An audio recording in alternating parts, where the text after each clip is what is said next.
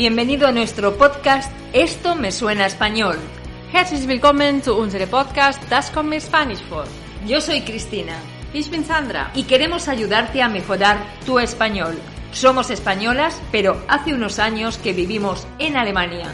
Wir wissen sehr gut aus eigener Erfahrung, wie schwierig es ist, eine Fremdsprache zu lernen. Deswegen bringen wir euch unseren Podcast. ¿Estás preparado? Entonces, ¡comenzamos!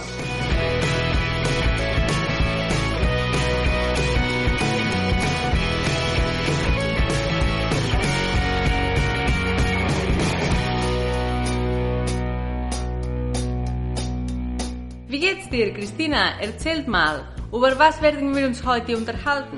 Hoy hablaremos del Camino de Santiago. Toll! Wir werden uns jetzt ein bisschen über den Jakobsweg unterhalten. ¿Cuál es la mejor época para hacer el Camino de Santiago, Sandra? Ah, Ich würde sagen, dass, Ma, dass Mai die beste Zeit ist, um den Jakobsweg zu machen. Es gibt eine angenehme Temperatur, die Unterkünfte sind schon geöffnet und es sind nicht so viele Pilger unterwegs. Aber was ist eigentlich der Jakobsweg, Christina, und was hat es für eine Bedeutung, den zu machen? El Camino de Santiago es un conjunto de rutas de denominación cristiana y origen medieval, las cuales se dirigen a la tumba de Santiago el Mayor, situada en la Catedral de Santiago de Compostela. Es una de las rutas más importantes y antiguas del mundo.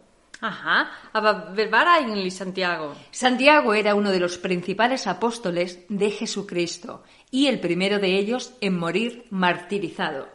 Der erste Apostel, der als Märtyrer gestorben. Sí, es una historia muy larga de contar y muy interesante. Lo más destacable es que se trataba de uno de los doce apóstoles. Le conocían como Santiago el Mayor, porque compartía nombre con otro apóstol al que llamaron Santiago el Menor.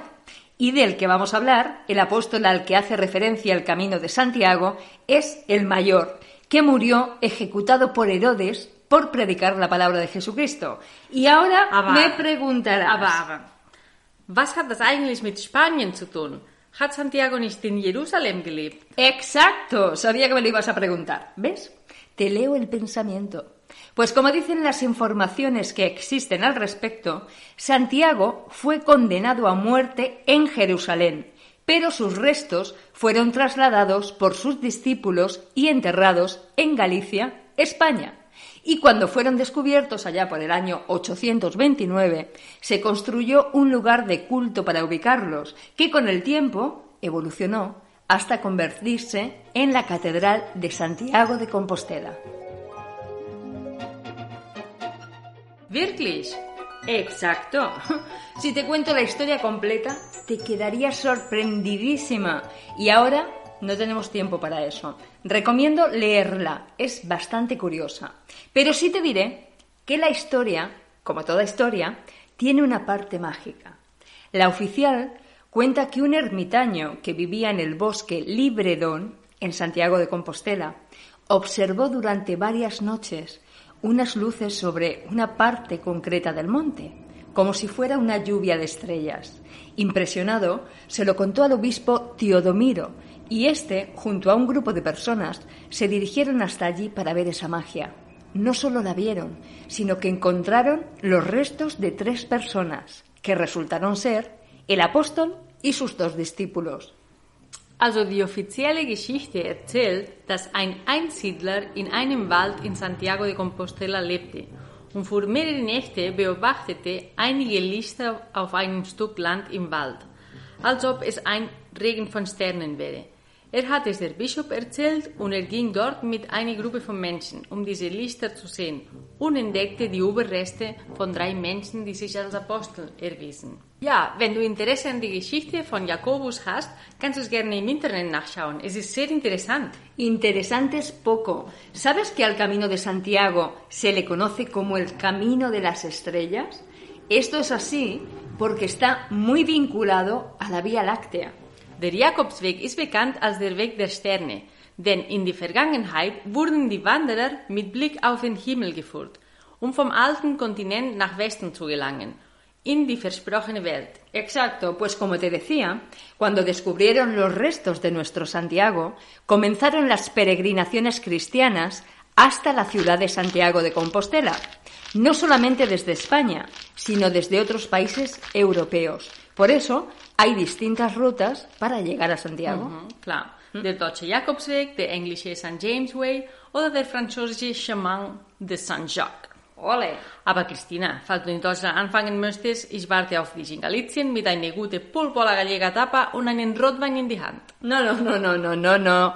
Yo me voy contigo, vamos, nos vamos juntas y ya empezamos el camino desde allí, porque hay muchos lugares desde donde recorrerlo. El más conocido es el Camino francés, que cuenta con el calificativo de Patrimonio de la Humanidad por la UNESCO, porque fue la ruta más utilizada durante la Edad Media. Es gibt viele Orte, an denen man der Jakobsweg anfangen kann.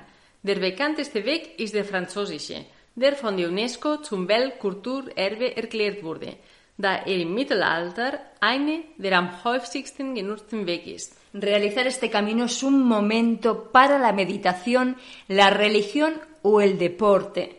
Personas de todo el mundo lo realizan sin necesidad de seguir solamente creencias religiosas, sino por amor a la naturaleza o por practicar deporte. Meditation, Religion, Sport, Natur sind einige der Gründe, die man hat, um den Jakobsweg zu machen.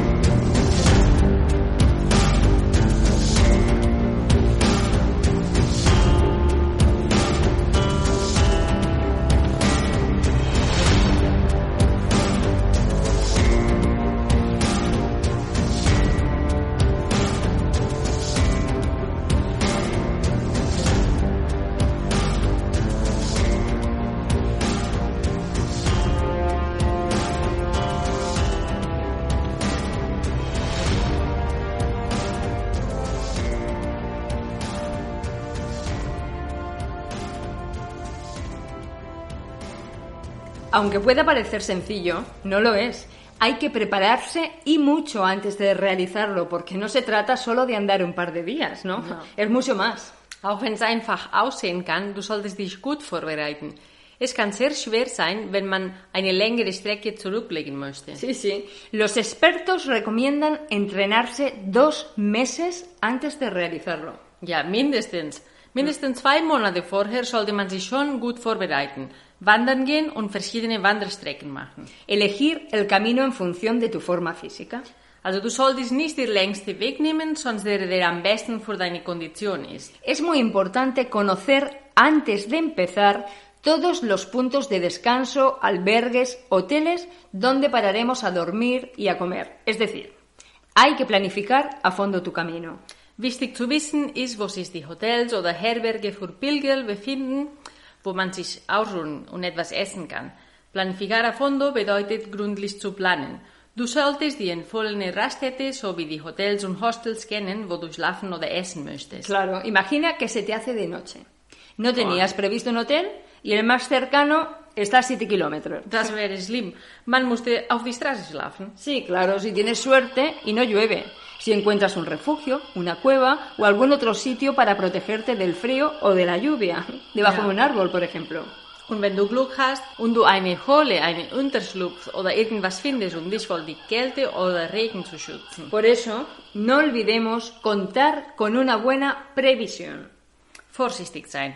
Und auf was sollten wir noch achten, Christina? Lo recomendable es no planificar más de 15-20 kilómetros al día. Was? Nur 15? Das ist nicht viel, oder? Ah, ¿Que no es mucho? Quizá no lo es si realizas una ruta hoy y dentro de cinco días, por ejemplo, otra. Wenn du eine Route heute machst und die nächste in fünf Tagen. Pero cuando llevas cuatro días seguidos andando 15 kilómetros con dolor en todo tu cuerpo, lo difícil es conseguir andar otros 15 kilómetros más. Ja, das stimmt. Wenn du vier Tage hintereinander zu Fuß so viele Kilometer gehst, es wird immer schlimmer. Deine Füße fangen an zu schmerzen, du bekommst sicher Blasen und so weiter. ¡Ampollas! El enemigo número uno de los caminantes. Und was empfiehlt man dafür? Pues mira, masajes, buen calzado, que no sea nuevo, ¿eh? Doble calcetín para evitar el sudor, sin costuras para evitar rozaduras y a poder ser de fibra, no algodón. Calcetines de repuesto y sobre todo entrenamiento antes de iniciarlo. Fußmassagen, gute Schuhe, am besten zwei Paar Socken ohne Nähte anziehen, um Verletzungen zu verhindern. Mikrofasersocken, also nicht Baumwolle, denn schwitzen die Füße nicht zu viel.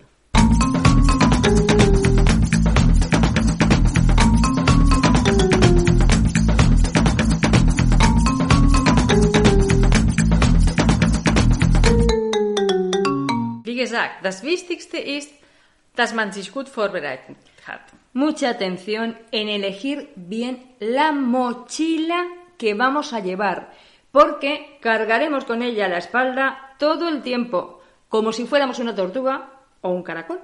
Unseren Rucksack. Wir werden die ganze Zeit unseren Rucksack auf den Rücken tragen, wie eine Schnecke mit Haus.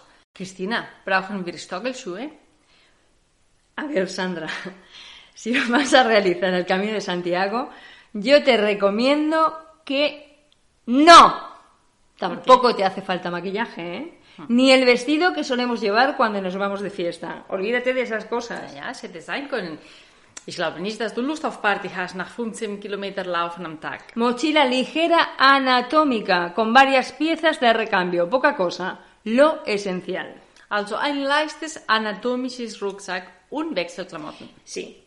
También puedes llevar una gorra para protegerte del sol, pañuelo e importante, gafas de sol. Alles Mögliche, um dich von der Sonne zu schützen. Impermeable, que no se nos olvide, y un botiquín. Regenjacke und Verwandkasten. Si vais a albergues, tampoco podéis olvidaros de el saco de dormir y los tapones para los oídos, porque dormiréis con mucha más gente. Ja. Wenn du in die Unterkunft schläfst, vergiss nicht, den Schlafsack und Ohrenstöpsel mitzunehmen, da man sich in den Schlafzimmern mit anderen Menschen teilt. De lo que sí tenéis que olvidaros por unos días es del teléfono móvil. Disfrutar de la naturaleza y de la posibilidad de estar desconectados del estrés diario al que todos estamos sometidos. Bueno, si queréis, podemos acompañaros con nuestros podcasts. Eso sí, os lo podéis permitir, ¿verdad, Sandra? Weg mit dem Handy, genieß die Natur, wie wertvoll es ist, von dem Alltagsstress zu trennen, den wir alle ausgesetzt sind. Mucha agua y una buena alimentación para cada una de las etapas. Ja, viel, viel Wasser und gutes Essen jeden Tag. Ah, importante. La credencial del peregrino. Es el documento que os acreditará como peregrinos. Nadie debe hacer el camino sin ella. Os dará acceso a los albergues y la necesitaréis para haceros, atentos, con la compostela. Compostela, credencial del peregrino. La credencial, mira, la credencial es una especie de pasaporte personal e intransferible con los datos personales y muchos espacios en blanco para poner los sellos de todos aquellos lugares por los que habéis pasado en la ruta. Cuesta entre 60 céntimos y 2 euros y puede conseguirse en cualquier oficina de correos, albergues, parroquias, en un montón de sitios. La credencial ist eine Art Pilgerausweis, persönlich und nicht übertragbar, wo man seine persönlichen Daten schreibt. Es hat auch viele leere Seiten, wo man den Stempeln der Orte, wo man gewesen ist, bekommt. Die Kosten liegen zwischen 60 Cent und 2 Euro und werden in Postämtern, Kirchen oder Hostels verkauft. La Compostela es un documento que a la llegada a la catedral os la darán para aquellos que realicéis el camino por motivos religiosos, para los que no, también existe otra documentación. Ambos certifican que habéis realizado el camino y visitado la tumba. Pero, importante, debéis acreditar con la credencial que habéis recorrido los últimos 100 kilómetros a pie o 200 kilómetros en bicicleta. La Compostela ist ein Dokument, das man bei der Ankunft in die Kathedrale bekommt. Es ist für Pilger, die den Weg aus religiösen Gründen gemacht haben. Für diejenigen, die aus anderen Gründen machen, gibt es eine andere Bescheinigung. Bei der Bescheinigung bestätigen, dass man den Weg gemacht hat. Man muss nur mit dem Pilgerausweis nachweisen können, dass man die letzten 100 Kilometer zu Fuß oder 200 Kilometer mit dem Fahrrad zurückgelegt hat. Por cierto, lo más habitual es recorrer el camino de Santiago andando, a pie. Pero también se puede hacer en bicicleta o a caballo. Auf dem Fahrrad wusste ich es, aber auch mit dem Pferd? Uh, sí. E incluso, y esto es realmente sorprendente, a vela, en barco. También está reconocido como peregrinación. El año pasado 150 personas lo hicieron en barco. Mit dem Boot? Das ist echt überraschend, dass es auch anerkannt ist. Y tranquilo, no te perderás porque para realizarlo correctamente basta conseguir las flechas amarillas que están en todos los recorridos y que unifican todos los caminos. Gelbe Pfeile, die, die, die dich über den ganzen Weg führen werden. sí, sí, flechas amarillas. ¿Sabes que hay muchos rituales para hacer a lo largo de las rutas? Wirklich? Das ist ja toll. Sí, ya te dije que era una experiencia mágica. Erzähl mal. Pues mira, por ejemplo, hay que hacer una cruz de madera con las ramas recogidas para recordar a alguna persona que haya fallecido. einen Holzkreuz mit Zweigen, die man auf dem Weg sammelt, zu machen, um sich an eine Person, die gestorben ist, zu erinnern. Hay otro relacionado con piedras. Steinen. Sí. Colocar una piedra en el camino como símbolo de arrepentimiento y llevar otra desde tu país de origen que tendrás que lanzar contra la cruz del fierro para librarte de tus culpas o de tus penas. Einen Stein auf die Straße zu lassen, wie ein Zeichen der Reue. Und einen anderen Stein aus deinem Heimatland mitzubringen, die man gegen das Cruz de Fierro wirft, um sich von Schulden oder Sorgen zu befreien. Existe una fuente en Navarra que se llama Fuente de Irache, que da agua y también, ¿sabes? Da vino gratis. Wirklich? Sí, hay que beber vino de esta fuente y brindar por la felicidad. Da will ich unbedingt hin. Einen Brunnen in Navarra, der Fuente de Irache genannt wird, wo man Wasser und auch kostenlosen Wein trinken kann.